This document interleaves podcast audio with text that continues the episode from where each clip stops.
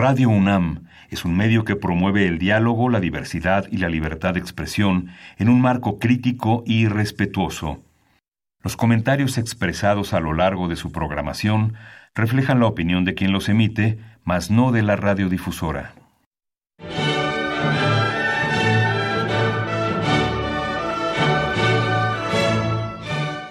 Diálogo jurídico. Derecho, cultura y humanismo.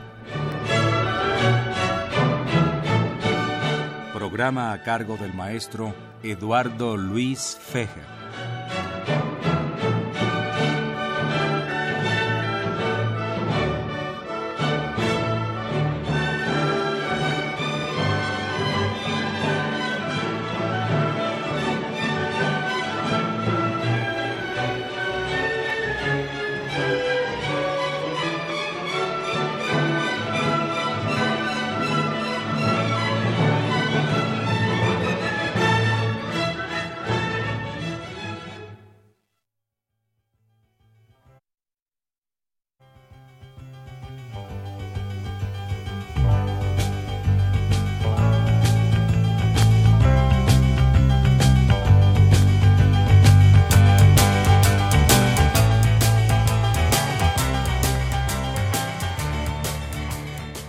¿Qué tal amigos? Buenas tardes. Los saluda Eduardo Luis Fejer en esta emisión de la Facultad de Derecho, Diálogo Jurídico, con nuestro lema de Cultura y Humanismo. Pues empezando por felicitar al padre Cronos, porque seguramente porque está aquí el doctor Patiño y la maestra Diana Arley trae música agradable. De repente, no, de repente, no crean ustedes amigos del auditorio, ¿eh? se desquita aquí el padre Cronos de nosotros. Por eso precisamente lo felicito porque trajo hoy muy buena música. Y saludo en estos micrófonos, de nueva cuenta, que ha estado ya varias veces con nosotros y es un gusto tenerlo, al querido jurista, el doctor Roberto, Ruperto Patiño Manfer, quien fuera nuestro director de la Facultad de Derecho. Bienvenido, Ruperto, un gusto estar aquí en los micrófonos. Sí, al contrario, gracias a ti, muchas gracias por la invitación, a tus órdenes. Y una exalumna mía, la licenciada Diana Arley. ¿Hace cuántos años fuiste mi alumna, más o menos, Diana? Eso va a ser una cifra terrible para mí, ¿no? No, para mí. Para, mí. No, pero para el sí, auditorio. maravillosamente bien, No. hace 20 años. Oye, como decía el doctor Pedro Astudillo, querido director de la Facultad de Derecho, cuando le platicabas algún problema, te contaba él, te contestaba él, si te cuento mi vida lloras. Así estamos, ¿no? Fíjense, amigos del auditorio, que eh, hace unos días me encontré con, con el doctor Patiño, ahí en la sala de profesores, como lo hacemos eh, cotidianamente, y estaban tratando el punto de por qué algunos países en los últimos años se han adelantado tanto y nosotros pues no lo suficiente como los otros países. Y estábamos platicando mucho del fenómeno China. Sí. Y entonces dije, ¿por qué no invitamos a la maestra eh, Diana Arley, que es especialista como tú en Derecho Internacional, y tú, y platicamos de estos temas del Derecho Internacional, Claro. la- de la política que influye en la economía y la economía que influye en la política, y por qué este rezago de nuestro país con tantos, lamentablemente, tantos millones de pobres, y en otros países, eh, claro, de otras características, otra historia, otra dimensión y otra circunstancia, pues han bajado mucho el índice, el índice de pobreza. Sí, sí, Eduardo, desde luego que me parece que es un tema extraordinariamente importante. Eh, decías tú de China, y no nada más China, yo creo que en general toda la zona del área asiática, eh, los países eh, emergentes, y, bueno, y China, que es ahora la gran potencia en el comercio mundial, le han apostado en principio a la educación, a la, a la novedad, al desarrollo de la tecnología, eh, y, y creo que eso es- una eh, asignatura que tenemos pendiente en México. Eh, estamos metidos en otros temas, eh, quizá que son más inmediatos, porque la educación lleva tiempo. La educación hay que hacerlo con un programa a 20 años, cuando menos. Y pues a ningún gobierno le interesa hacer programas a 20 años, les interesa hacer programas inmediatos, a un año, a dos años. Me parece que ese es uno, uno de los temas importantes, la educación. No se le ha puesto el, el empeño, la- el interés, el presupuesto que requiere. El énfasis. El énfasis, tienes toda la razón. Y hemos, eh, nos hemos eh, concentrado demasiado en el comercio, ¿no? Eh, y destinamos mucho el libre comercio y el comercio en general, el comercio exterior y México es un país exportador, y, pero el comercio es una parte, una parte no la más importante de una política económica. Hay otros aspectos que son fundamentales, ¿no?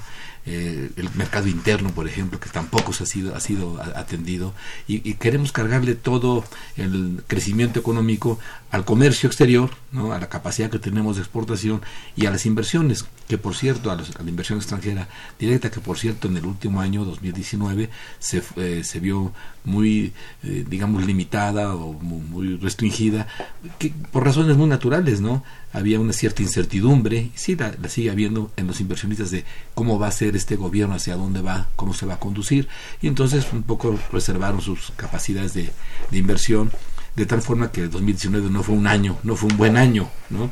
Pero pues no tiene la culpa tampoco el comercio. Mira, eh, hoy en la mañana con un profesor, muy querido profesor, el doctor Bitker, platicábamos y él nos comentaba y decía con toda razón, dice, bueno, es que por tratados o por acuerdos de libre comercio, por acuerdos comerciales no paramos, tenemos los que ustedes quieran. Él hablaba de 12, 13 hasta 14. Si les metes todos los del área latinoamericana en el campo de, de la ALALC, este, o de la ALADI, perdón, eh, pues son muchos más acuerdos, ¿no? Sí, por acuerdos no paramos pero tenemos concentrada toda nuestra relación comercial básicamente en 70-80% con Estados Unidos y Canadá. Entonces, eh, los empresarios tampoco se animan mucho a aprovechar otros acuerdos comerciales que tenemos. Entonces, ¿qué sirve el acuerdo con Europa? Y la, mira, recientemente acabamos de firmar, ya está aprobado por el Senado, ya está publicado en el diario oficial, el, el área eh, Asia-Pacífico, ¿no? El TPP-11, como ahora le llamamos. Pues es una, una, región comercial muy, muy fuerte, muy grande, eh, pero estamos concentrados en el, TECMEC, ¿no? que es, entre otras cosas, yo diría una revisión del Telecán. El Telecán cumple 25 años y el TECMES, eh, se, cuando menos se anuncia como una revisión, ¿no? Una revisión después de 25 años al Telecán. Y decía el doctor Víquer en la mañana, que también me parece que tiene razón, el Telecán se anuncia o se concibe como un tratado de libre comercio y el TECMEC más se parece a un comercio administrado por las reglas, las nuevas reglas que se incorporan. Pero el TECMEC es importante en la medida que actualiza las eh, reglas del comercio, no nada más en mercancías, que originalmente eso era lo que importaba. Un tratado de libre comercio se concentraba más en el tema arancelario, ¿no? La eliminación de barreras no arancelarias, los permisos previos, los cupos, las cuotas, ese tipo de restricciones administrativas y la reducción gradual y paulatina de los aranceles hasta llegar a la tasa cero y con la idea de que realmente circularan las mercancías por la región, en este caso América del Norte. Pero eh, eh, bueno, eso son una parte del comercio y no es la más importante. Comentábamos en la mañana que el comercio de mercancías, de los bienes tangibles, ya no es la más importante, el, más, el rubro más importante del comercio, sino que ahora tenemos el comercio eh, de los servicios y dentro de esto la propiedad intelectual, dentro de esto el comercio electrónico, que son lo que arriba al comercio mundial y en donde pues tenemos que tener mucho más eh, desarrollo, eh, ubicar más nuestras, eh, enfocar más nuestras baterías hacia esos nuevos temas y, tratar de, estar en el campo de juego, ¿no? Y estamos, no, no estamos en el campo de juego en esos temas. Bien, hay unos minutos que nos quedan todavía, cuatro minutos para el primer corte. Bienvenida a los micrófonos. Eh, ¿Qué tanto la tecnología ha cambiado al comercio internacional? La tecnología tiene eh, quizá la gran crítica de que se necesita mucho de ella, pero al mismo tiempo tiene como una o se cobra una cuota demasiado cara que es el reemplazo de la mano de obra. Eso es en, en, efecto lo que podría pretender uno de los efectos que tiene la tecnología en las sociedades y que bueno, es sumamente grave no nada más por el efecto económico que tiene de la pérdida de un empleo, sino que evidentemente también deprecia el resto de los salarios de un mismo grupo de, mano de obra o el mismo sector de la producción. Sin embargo, yo creo que la tecnología se ha utilizado bastante mal, porque si observamos las curvas de la productividad mundial a partir de los 80, esta ha ido cayendo consecutivamente. Entonces, el uso de la tecnología no ha hecho a las economías más productivas, sino todo lo contrario que será la justificación de la implementación de la tecnología para la producción de mercancía. Entonces algo está fallando ahí y que no es necesariamente atribuible a la tecnología. Y ahora, ¿cómo se enfrentan los trabajadores? Esto es un tema muy grande. Entrar al tema de la productividad, bueno, es como el gran eh, tabú que tienen hoy todos los economistas. ¿no? Dicen, quieren meterse un tema que no va a tener salida, metan a estudiar el tema de la productividad, porque en efecto, aquí el doctor Roberto no me dejará mentir, que para analizar la productividad de una empresa hay que verlo empresa por empresa, sector por sector, no podemos analizar cuáles son las causas de la productividad. ¿no? Ahora, por ejemplo, vamos a irnos a la zona de lo que todavía hoy es el Telecán, entre México, Estados Unidos y Canadá.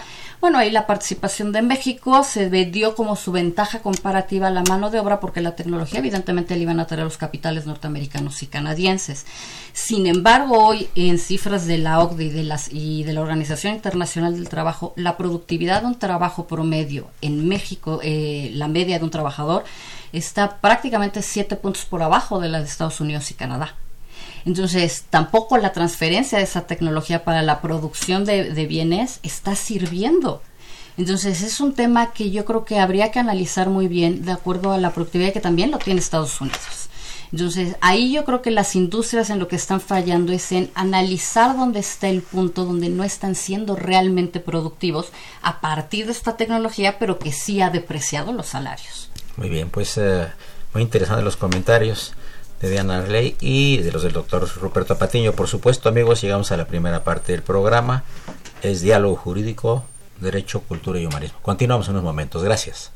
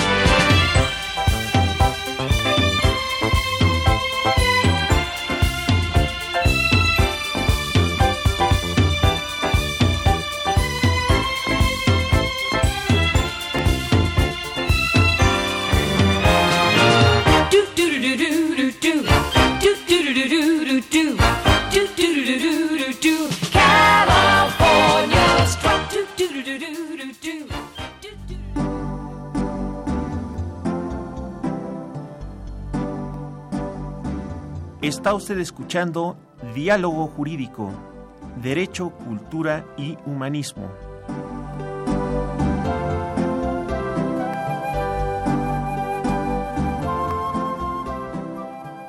A través del 860 de AM. El alma mater del cuadrante.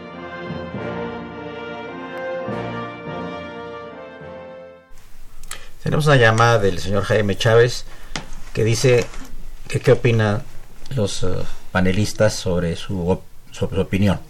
Dice el, el, señor Jaime Chávez que la educación en México está secuestrada por los sindicatos. En lugar de dar el ejemplo en, las, en los salones de clase, se la pasan en las calles en manifestaciones. Bueno, eh, yo creo que la educación eh, tiene varios aspectos que hay, habría que atender. Uno es el contenido a mí es lo que más me importa, ¿no? El contenido, qué es lo que debemos enseñarle a los jóvenes, a los niños, desde la primaria y hasta los años ya de secundaria, preparatoria y bueno, vamos hasta ahí o más adelante. Eh, eso no está, eh, eso no es que esté secuestrado, es que simplemente no hemos hecho una reforma educativa de contenidos.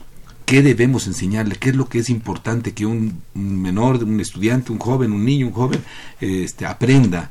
Eh, yo estoy de acuerdo que es muy importante que estudien matemáticas y aritmética y gramática y alguna otra cosa, en fin, ¿no? biología quizá, pero valores de la convivencia, valores de la democracia, valores de la cultura de la legalidad, del cumplimiento de tus obligaciones, de la convivencia con los demás, del respeto al diferente. Esos valores de convivencia social son fundamentales y a mí me parece que pueden ser más importantes para la sociedad que la biología. Y no es que la biología sea mala, al contrario, a mí me encanta la biología, pero si mi vecino de enfrente de donde yo vivo no sabe algo de biología, cualquier cosa que sepa, a mí no me causa ningún problema. Es problema de él y algún día lo sabrá si es que le interesa. Pero si no sabe convivir, si no sabe respetar los lugares comunes, si no sabe, etcétera, ¿no? los valores de la convivencia social, a mí sí me afecta, ¿no? Entonces, esa es una cosa, los, los, contenidos educativos. Otra cosa son los profesores. No todos los profesores se la pasan, como dice la persona que nos hace favor de llamar, eh, haciendo paros y haciendo manifestaciones, ¿no? Ese es un problema que tendrá que resolver el gobierno con el sindicato, con los profesores, con los maestros, eh, porque sí es lamentable ver a profesores eh, sin, no en el salón de clases sino en las calles protestando no yo siempre he pensado que la protesta social tiene un, tiene un origen hay un porqué hay un problema un problema que, que, tiene que resolverse, de alguna manera tiene que resolverse. El, Estado no puede dejar que, bueno, pues, pues que proteste, ¿no? Y como diría un expresidente de triste recuerdo, ¿no? Decía, pues yo ni los veo ni los oigo. No, no, señor, si tienes que verlos, tienes que oírlos. Algo están, algo están exigiendo, algo están pidiendo, algo está mal y tienen todo el derecho a protestar. Es lamentable que los profesores estén en las calles, deberían estar en los salones de clase, pero algo está pasando, por, por alguna razón están ahí, ¿no? Eh, Diana Arley, en el siglo XIX fue la revolución industrial, mm. donde los trabajadores protestaron contra la inserción de maquinaria en las fábricas, porque iban a desplazarlos. Se llevó a cabo lo que se llama la revolución cartista en Inglaterra, que mandaban cartas al Parlamento para que y destruyeron muchas máquinas. Ahora en el siglo XXI tenemos la revolución robótica, porque en algunos años más quizá los robots vayan a, a suplir a los seres humanos. ¿Cuál es tu punto de vista? Creo que la historia de la humanidad siempre ha tenido justificaciones de la desigualdad. Por ejemplo, lo que comenta del siglo XIX, yo diría que incluso este, antes, en el siglo XVIII, cuando inician las máquinas de telares en Inglaterra, que y se viene toda la teoría del liberalismo económico, que era realmente salir a invertir y que por eso se vienen las textileras eh, inglesas a México en primer lugar, es el primer tratado comercial que suscribe México en su historia en 1823 con el Reino Unido, porque evidentemente querían expandir esa, e, esa industrialización que tenían, México la recibe, ¿no? Y después en el siglo XX, como se bien lo comenta, entonces ya cambia la forma de la industrialización. Lo que yo iba a hacer rato y que reitero ahorita es es correcto que exista una industrialización porque la producción de, las mercancías debe tener un parámetro necesariamente de ser más eficientes y eso se refiere a la industrialización. Ahora, el problema es cómo se ha administrado constantemente. Yo decía, por ejemplo, y me iría prácticamente desde las justificaciones de, de, la inequidad, porque entonces es donde se sustenta por parte de los empresarios y del Estado que es necesaria la inversión de esa tecnología para ser en general más productivo, lo que Adam Smith denominaba la riqueza de las naciones, que nunca se ha entendido, porque lo que realmente aplicamos es la teoría de la riqueza de las empresas, que es más bien una búsqueda de las rentas, ¿no? Y entonces yo me imaginaba, por ejemplo, cómo las sociedades absorben eso. Si yo pienso en la sociedad de las novelas de Jane Austen, pues entonces el dinero no era nada el dinero no daba estatus, ¿no? Y ahora hemos ido transformando eso poco a poco a que sea lo que ahora es incluso Thomas Piketty, que es, ha tratado mucho esos temas de la inequidad, se llama la meritocracia exacerbada, es decir, toda esa riqueza se merece. Y entonces siempre hemos ido mutando en esas formas de cómo ir generando esa mayor desigualdad entre las clases obreras y ahora me parece que una de ellas es la tecnología, pero que reitero, no ha demostrado ser más eficiente para absolutamente nadie. Lo único que ha demostrado, lo único que ha venido a participar es en disminuir los salarios, porque los trabajadores hoy se tienen que conformar con tener un mal salario o ser un parado. Ese es el problema. Y el comercio internacional realmente no ha ayudado mucho porque no se están sustituyendo esos trabajos por los de mayor eficiencia como manejaban la teoría de la ventaja comparativa. Se desaparecen por la tecnología pero no se crean unos nuevos. Y entonces ahí me parece que es donde está la complicidad entre cómo se ha administrado el comercio internacional entre los capitales y el Estado porque están regresando a lo que usted decía inicialmente en este programa de cómo se vincula la economía y la política, es que es terrible porque ya no se puede separar, esa es una realidad. La economía es la guerra donde todos van a pelear por llevarse la, la parte más grande del pastel, si así quisiéramos ver la economía. ¿Y cuál es el campo de batalla? La política. Es el campo de batalla de esa guerra y hoy día la política va perdiendo esa batalla. La que le están ganando son los capitales y entonces no hay una administración social de esas personas y ahí entran temas, por ejemplo, como hasta las cuestiones sindicales, ¿no? Que se empapan y hasta allá llegan los efectos de una economía mal administrada por el Estado. Roberto. Sí, sí, estoy totalmente de acuerdo. Eh, es notable como eh, un tema que a mí me llama mucho la atención del que tiene que ver otra vez con el comercio, con el comercio exterior, con el comercio internacional y con las eh, vinculaciones entre economía y política, ¿no? Yo he, venido estudiando hace ya algún tiempo esta eh, convergencia que se da entre los temas estrictamente comerciales y los temas de derechos humanos que en su momento, en su origen, cuando empezaron estos dos sistemas jurídicos internacionales, allá en el año de 48, curiosamente inician en el mismo año. En 1948 se pone en vigor el GATT, que es el origen después de la OMC y todo este acuerdos de libre comercio, todo este que hemos hablado, y la Declaración Universal de Derechos Humanos. Y avanzan en paralelo ambos, ambos sistemas jurídicos, aparentemente en contradicción, aparentemente no, no tenían nada que ver uno con el otro. Pero en los últimos años, 10, 15, 20 años últimamente, han venido eh, acercándose hasta hacer convergencia. Y ahora vemos, y esto es muy importante, vemos cómo en los tratados, en los acuerdos de libre comercio, en algunos específicamente ya en los últimos de cuarta generación que les llamamos, ¿no? en la Alianza del Pacífico, en la PEC, o en el, TEC, en el TECMEC, o en el TPP-11, en los últimos acuerdos, ya se incluyen temas específicos de derechos humanos. ¿Por qué es importante esto? Es importante porque una violación a derechos humanos se considera una violación al tratado porque están incorporados y puede tener represalias comerciales. Lo que no existía antes no esto a mí me parece me, parece importante. Eh, ya en el, en el último en el TECMEC está muy claro que los por ejemplo, los temas laborales, los temas ambientales, que específicamente se hablan, se habla también de la corrupción. estos temas son fundamentales, me parece que han impactado en las políticas. Los países tienen que tomar medidas políticas para adecuarse a, estos, a estas obligaciones que ahora se les derivan de estos últimos acuerdos que, se han, que han firmado. Yo, yo creo que es muy importante eh, esta, esta incorporación, esta, esta convergencia que se da entre ambos sistemas, el, sistema comercial, el sistema comercial y el sistema de derechos humanos, por la trascendencia que esto puede tener. Ahora, eh, en México siempre eh, hemos vendido como nuestra parte de nuestra competitividad la mano de obra barata. Esto es un absurdo, esto es absolutamente, no tiene ningún sentido, no tiene ninguna base que lo justifique, porque efectivamente no es la mano de obra barata lo que hace competitivo a un país. Lo que hace competitivo a un país son, eh, pues desde luego, la tecnología, las innovaciones, los nuevos productos, ¿no? Pero ya en los costos de un producto, pues son más fuertes los costos financieros, los costos fiscales, los costos tecnológicos que el costo laboral. Entonces, digo, los empresarios mexicanos, algunos, no todos, eh, frecuentemente hablan de perdemos competitividad cuando incrementamos los salarios. Eso es falso. Los países más competitivos del mundo, como Alemania, por ejemplo, en Europa, tienen los salarios más altos, pero mucho más altos que los salarios mexicanos y son países muy, muy competitivos.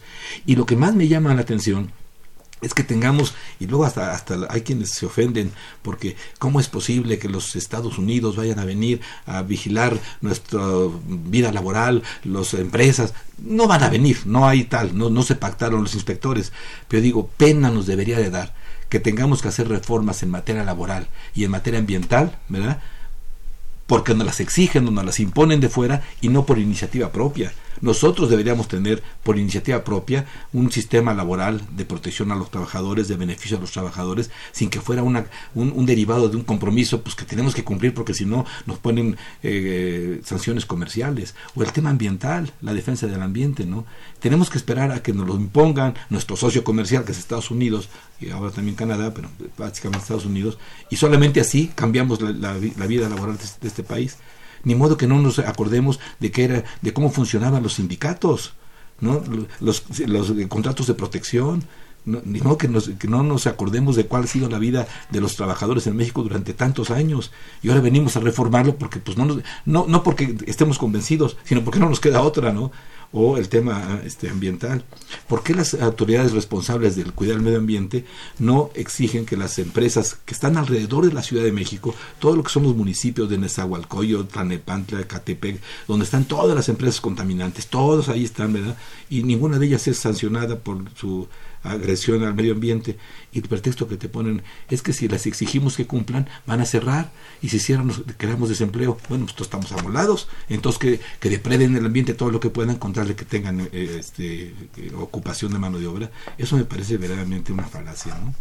pues amigos llegamos a la, a la parte media del, programa. Les recuerdo que se encuentran el doctor Ruperto Patiño Mager, distinguido jurista, exdirector de nuestra Facultad de Derecho, y Diana Arley, también distinguida profesora de la propia facultad. Continuamos en unos momentos. Gracias.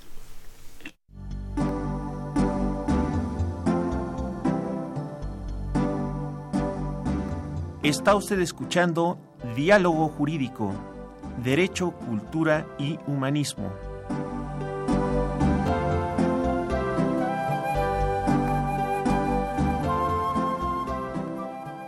A través del 860 de AM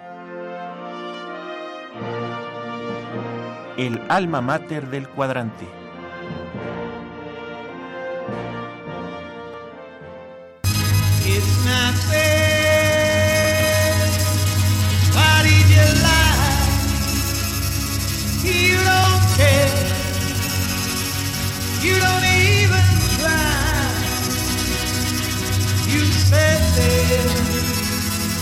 With another guy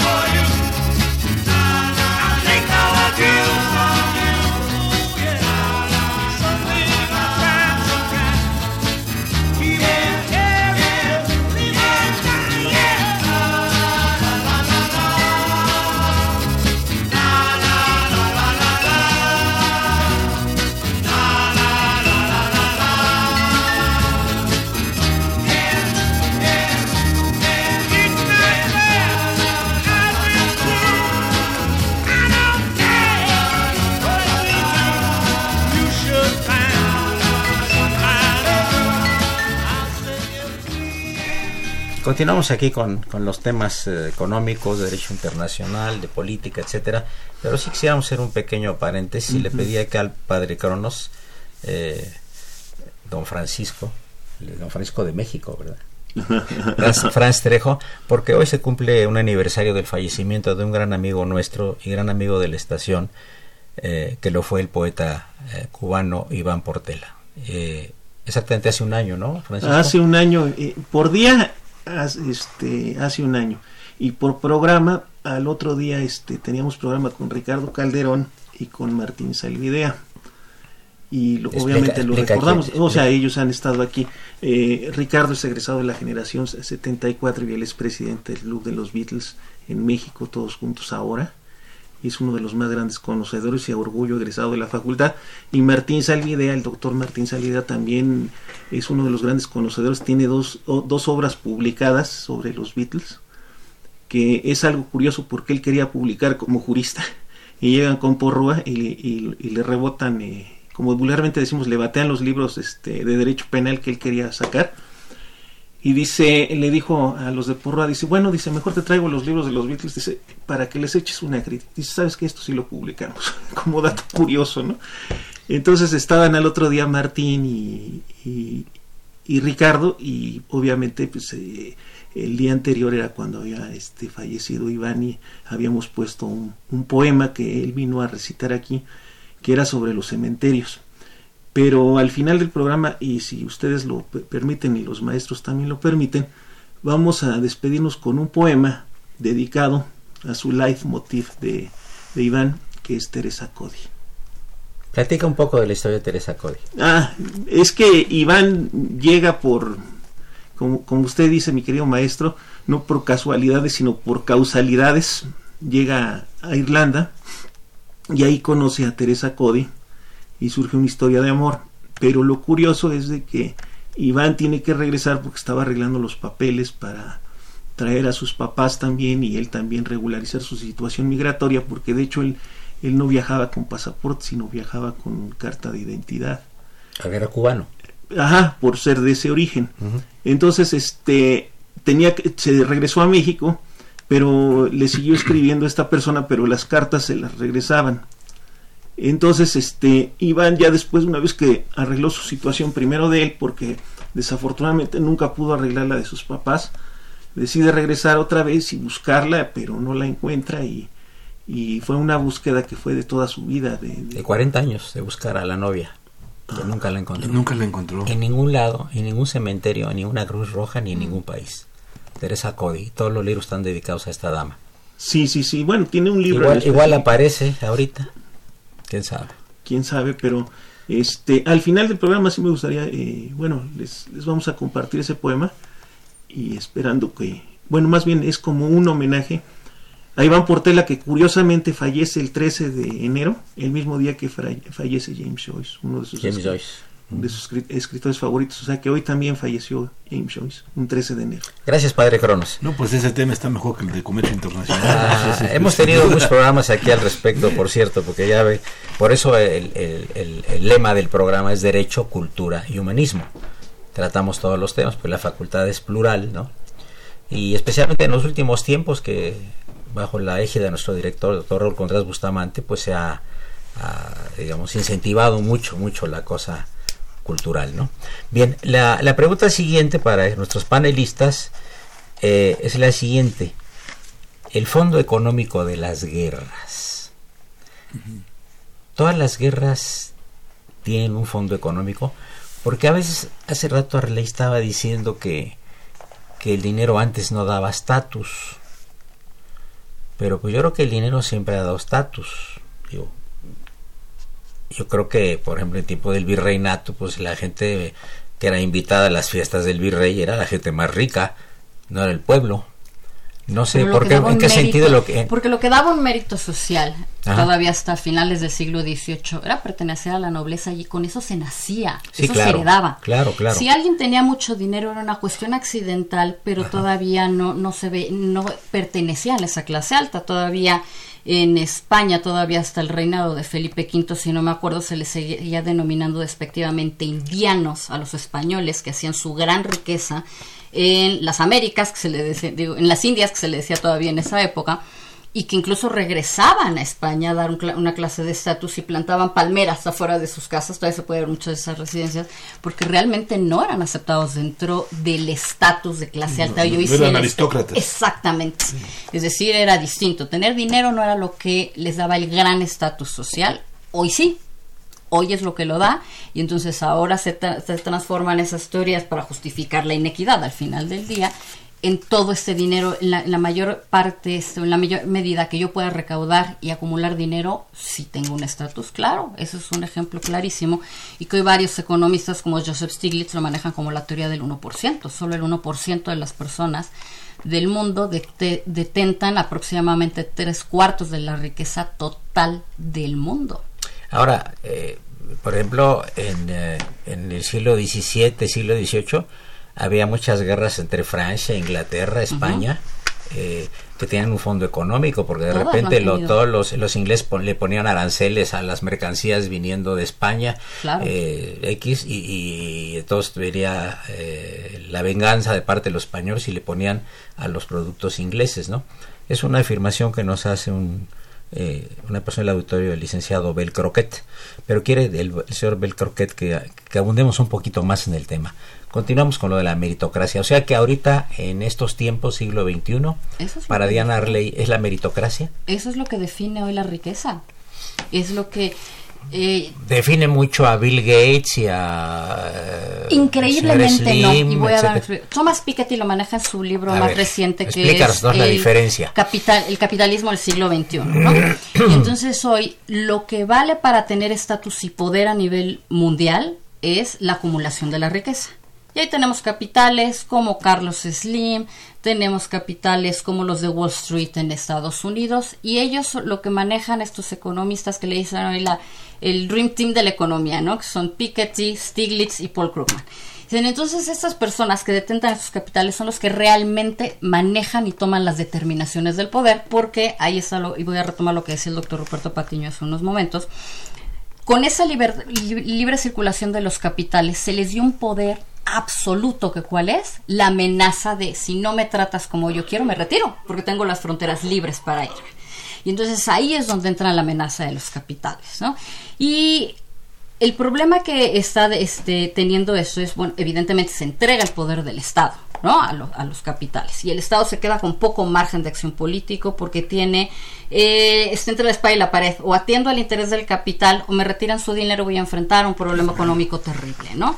Y entonces esto se viene manejando así más o menos, y era lo que decía de la meritocracia exacerbada que hoy es el, si el marco legal y económico y político me permiten esa captación tan grande de la riqueza, lo voy a hacer porque me lo merezco.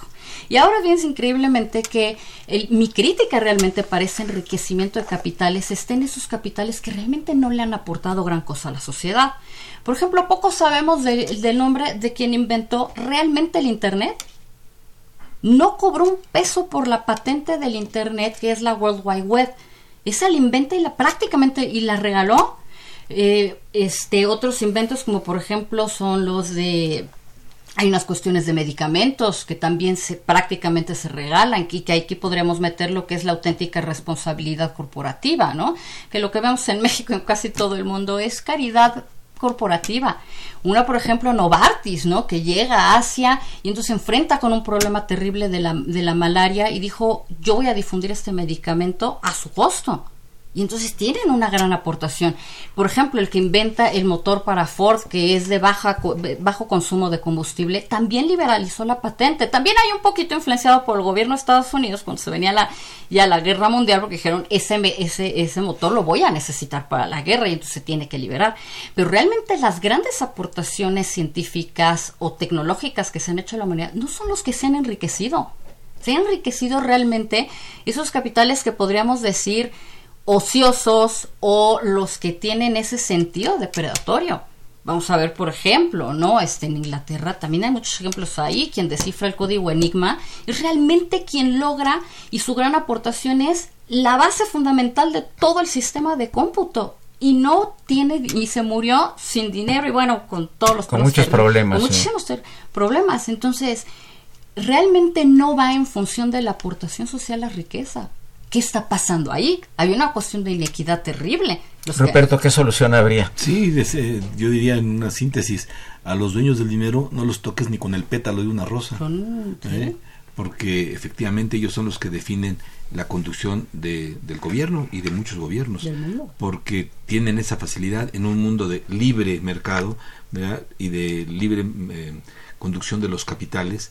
El dinero está hoy aquí, pero mañana está, dentro de una hora está en otro lado y no en otro lado. O sea, entonces hay que mantenerlos acá. Eh, estamos peleando, sobre todo los países en desarrollo, como todavía lo es México, peleando por las eh, inversiones, ¿no? ¿Qué, ¿Qué más satisfactores, qué más podemos dar. Bueno, el Tratado de Libre Comercio, el Telecán, aunque se anuncia como un Tratado de Libre Comercio, en realidad cuando Salinas lo propone, lo, en el fondo lo que él está proponiendo era un marco jurídico para la inversión. Lo que pasa es que en aquel tiempo, recuerden, teníamos una ley para regular, la- para promover la inversión mexicana y regular la inversión extranjera. Y a la inversión extranjera se le daban una cantidad de requisitos para poderla autorizar. Y Salinas dice, no, eso no es posible, hay que eliminar eso y hay que hacer una reforma, pero no podía reformar esa ley porque iba a generar un problema político. Entonces, lo que hace es incorporar en el Telecán, eh, o aceptar del Telecán, ese capítulo 11, ¿no? para darle todo tipo de garantías a la inversión, porque Salinas le apostaba a la inversión que el tratado eh, impulsara, dinamizara la inversión extranjera como una forma de crecimiento, De crecimiento, econ- sí. económico, ¿no?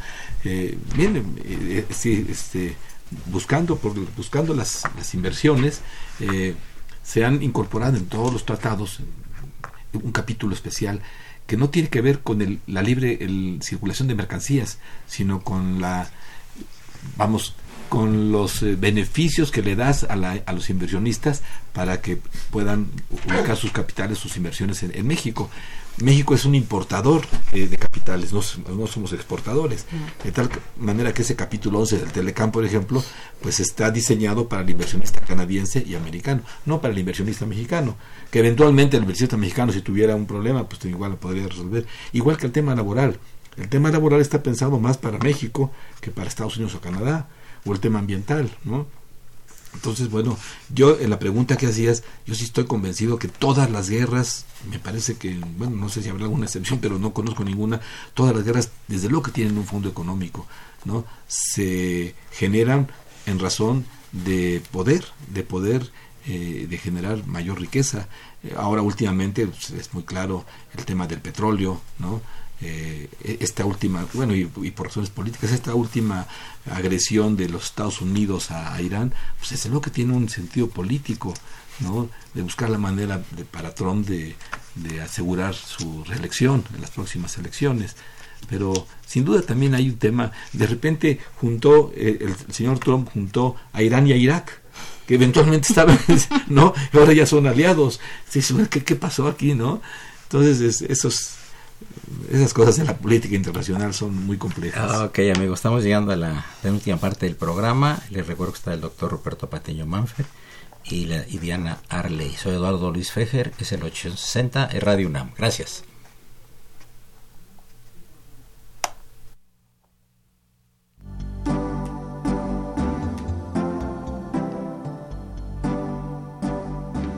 Está usted escuchando Diálogo Jurídico, Derecho, Cultura y Humanismo.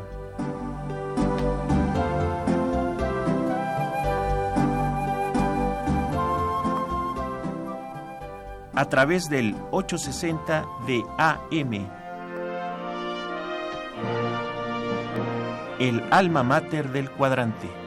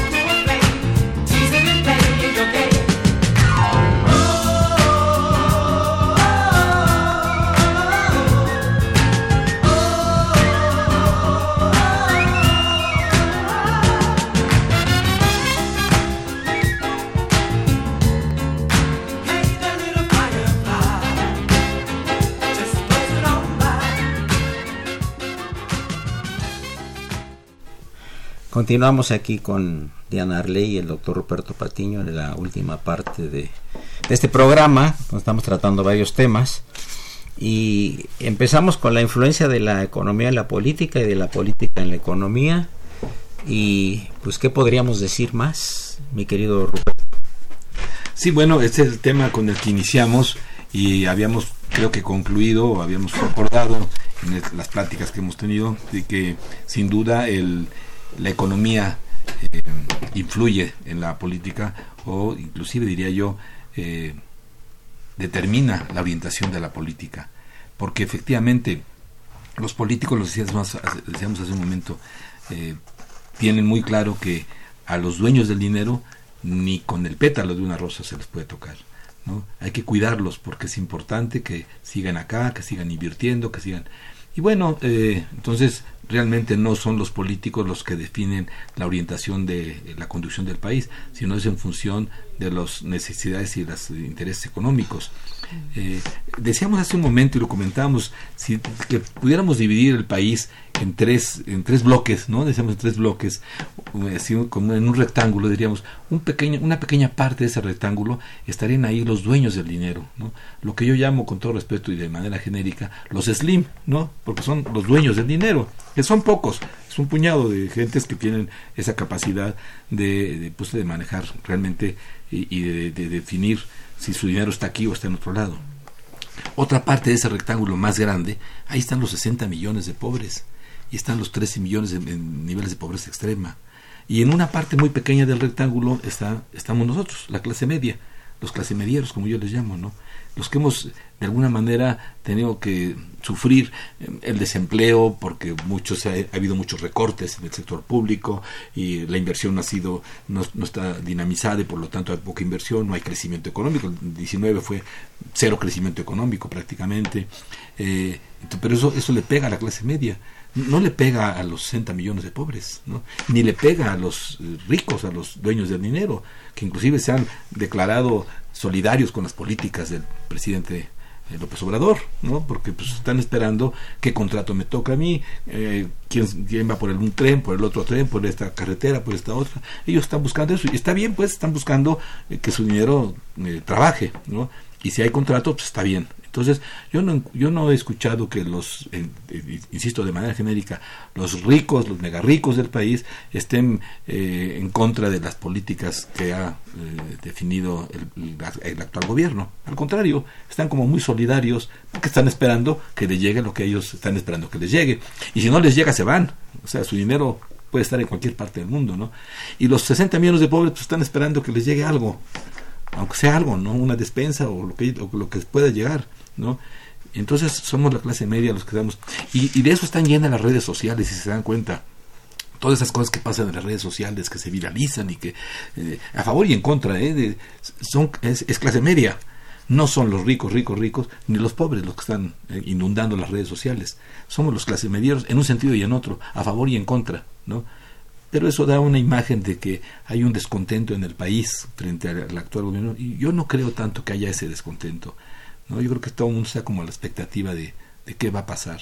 O... Ahora no es privativo de México, ¿no, Diana Arley? No, es, es, es, algo que yo quería apuntar. Es una cosa que se está dando en, mucho, en América en Latina, mundo, ya claro. lo vimos. Si creemos que en Europa no le está, nada más hay que ver a Víctor Orbán, ¿no? En Hungría. Es Chile, decir. Chile, el Reino Unido. Entonces, fíjense lo que... A ver, yo les voy a poner algo que, que puede sonar terrible, pero yo estaba reflexionando mucho esa cuestión de hasta dónde el comercio y la economía influencian la política y creo que ha tocado lo más sensible de lo que incluso todos estudiamos cuando somos abogados, que es la teoría del Estado. Y yo me acuerdo cómo mis maestros se desgastaban por explicarme esa doble acepción de la soberanía, la interna y la internacional. Y hoy la verdad es que después de que quise defender mucho la existencia de la soberanía frente a mis alumnos, hasta que me vencieron.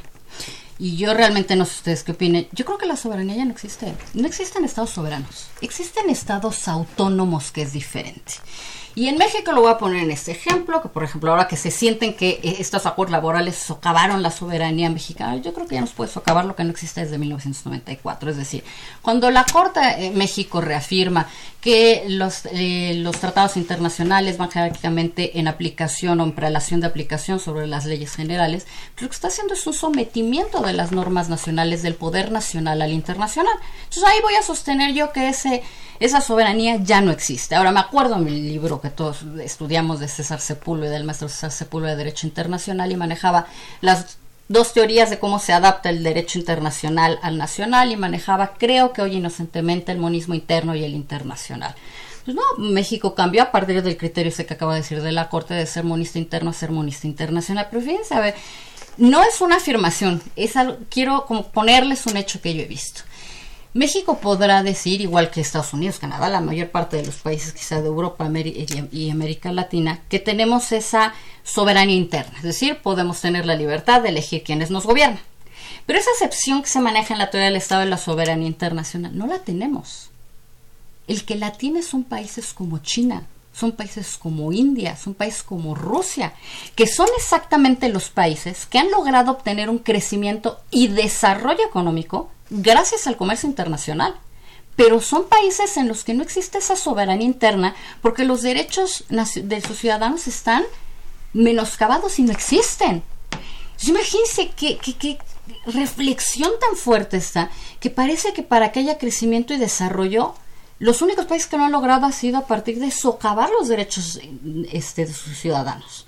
Los que tenemos esa soberanía interna, no estamos creciendo, no nos estamos desarrollando, sino que esa inequidad y esa causa del desplazamiento, de eso que la clase media es la que siempre sufre, claro, porque históricamente ha sido así, ¿no? La clase alta usa la baja para poder cambiar de poder y a la media es a la única que siempre están moviendo y la baja se queda en la baja y la alta en la alta, ¿no? El distinguido internacionalista, el doctor Alfonso Muñoz de Cote, saluda al programa, saluda a los panelistas y los felicita le parece que un saludo al maestro Muñoz de Cote. Ah, pues, pues llegamos, llegamos a la parte final del, del programa. Eh, yo le agradezco mucho al doctor Roberto Patiño Manfer su presencia y comentarios. Eduardo, muchas gracias. Y saludos Alfonso Muñoz de Cote. Y a Diana, Arley por su pues eh, sus contestaciones, su preparación, su interés y su cultura jurídica general muy amplia. Muchas felicidades. Muchísimas gracias. Bueno, fue una aparición de nuestro amigo don Gerardo Zurrosa, a quien saludamos con el afecto de siempre, nuestro agradecimiento. La imagen siempre grata de Franz que hoy viene, hoy viene medio como triste, como dormido, como preocupado, en fin, bien, es que luego viajar de donde viene él, que le toma bastantes minutos, eh, debe ser una cosa muy pesada, pero que es muy meritoria y que yo le agradezco mucho asistente de producción Raúl Romero y Escutia, niño de la radio. Y soy Eduardo Luis la mejor de las tardes. Continúen en la programación de Radio Universidad.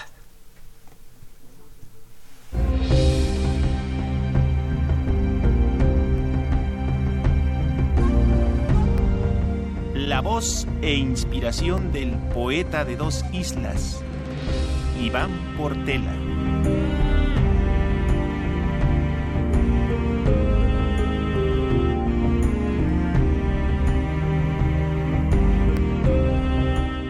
Teresa Cudi, ¿acaso tal vez fue el ángel propuesto por Dios para ser guía de un alma atribulada? Mas el rapsoda no podría allí estar, no podría allí en su ser encontrar el milagro del amor estando en medio de la niebla despiadada. No eran ellos, violentos y suaves irlandeses, enemigos cruzados de mi vida. No, eran otros engendros desde lejos, esparciendo cizañas en las mieses y así agrandando el tajo de mi herida entre legajos y papeles viejos. Teresa fue quizás el ave salvadora que apareciera en mí tan repentina, clavando su mirada en mi confianza. Desesperado no capté en su hora el puro anhelo del hada peregrina que buscaba en mi pecho la esperanza. Y heme aquí, mes de julio 2011, evocando a Teresa mientras llueve, levemente reviviendo los paisajes de aquel Dublín donde la pena es bronce, tañendo en este bardo que se mueve, cual zombie en el dolor de otros paisajes, y en silencio de Teresa, la presencia, recreando en sus cantos celestiales, calla una lágrima de amor rendida, y bajo lluvias de mágica apariencia, al Dublín de celajes otoñales, pluga por la doncella prometida.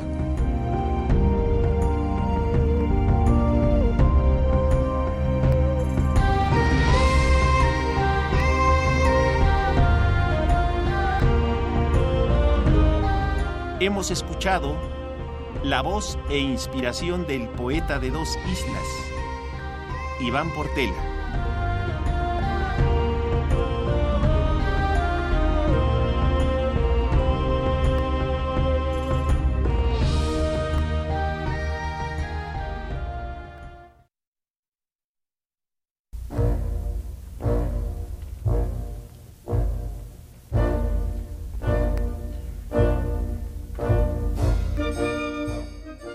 Diálogo Jurídico fue una coproducción de Radio UNAM y la Facultad de Derecho.